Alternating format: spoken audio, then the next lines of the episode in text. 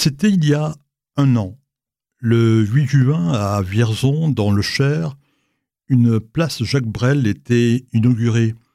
C'était comme un clin d'œil à sa chanson de 1968, Vesoul, dans laquelle Brel chantait T'as voulu voir Vierzon et on a vu euh, Vesoul. Brel, c'est bien sûr ses chansons inoubliables comme Ne me quitte pas, Tant qu'on a que l'amour ou encore Amsterdam. Ce sont aussi ses films cultes comme L'aventure, c'est l'aventure ou L'emmerdeur. Mais pourtant rien de prédestiné Brel à une vie d'artiste. Il est né le 8 avril 1929 à Scarbeck, une commune de Bruxelles. À l'école, il ne fait pas grand-chose et son père lui dit Viens travailler dans mon entreprise de cartonnerie. Mais Brel a envie d'autre chose. Sa guitare à la main, il passe des auditions dans des cabarets de Bruxelles. Un soir, Jacques Canetti est présent dans une salle où Brel essaie de se faire engager. Canetti, ce n'est pas n'importe qui. Ce juif d'origine bulgare, c'est le frère d'Elias Canetti, qui obtiendra le prix Nobel de littérature en 1981. Mais surtout, Canetti possède à Paris un cabaret, Les Trois Baudets, et c'est le directeur artistique de la maison de disques Philips. Canetti persuade Brel de venir à Paris. Son premier succès, c'est en 1956, avec Tant qu'on n'a que l'amour. Et sa première télé, c'est chez Denise Glaser, qui le reçoit dans son émission Discorama. Puis Brel rencontre un juif tunisien de Sousse. C'est Charlie Marouani, qui va devenir son impresario, comme celui de Barbara, de Jodassin et de nombreux chanteurs. À Marouani, Brel donne un ordre. Tu acceptes toutes les propositions de concert, mais attention, tu ne fixes pas de prix euh, trop cher. Je veux que tous ceux qui veulent venir m'écouter puissent le faire. Et de 1960 à 1966, Brel va enchaîner récital sur récital. Il se produit 300 fois par an en moyenne. Le 15 novembre 1960, Brel embarque à Marseille sur le paquebot israélien Theodor Herzl.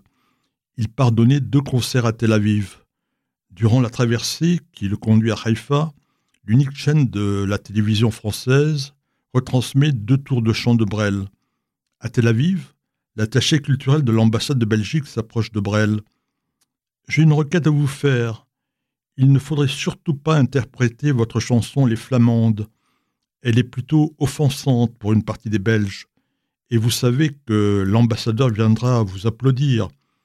Mais euh, on ne donne pas des ordres à Brel. Il chantera cette chanson. Brel reviendra en Israël en 1964. Et Naomi Shemer, qui euh, va composer plus tard Yerushalayim Shel va traduire plusieurs de ses chansons en hébreu. Entre-temps, Brel a mis fin à une amitié avec Paul Touvier. Le chanteur s'est rendu compte de la duplicité du milicien qui lui avait été présenté par un homme d'église.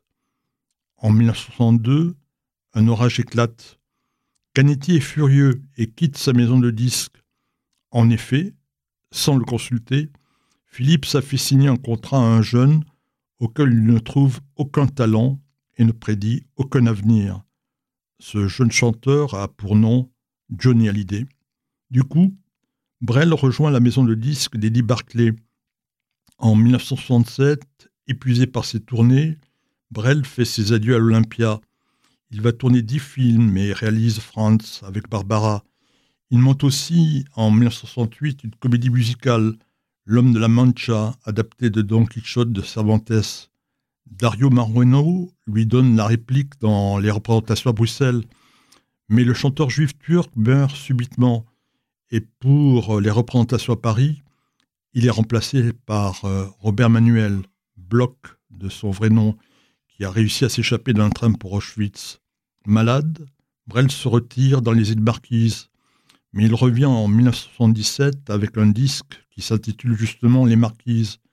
Dans une de ses chansons, il euh, chante Voir un ami pleurer et il parle du courage d'être juif.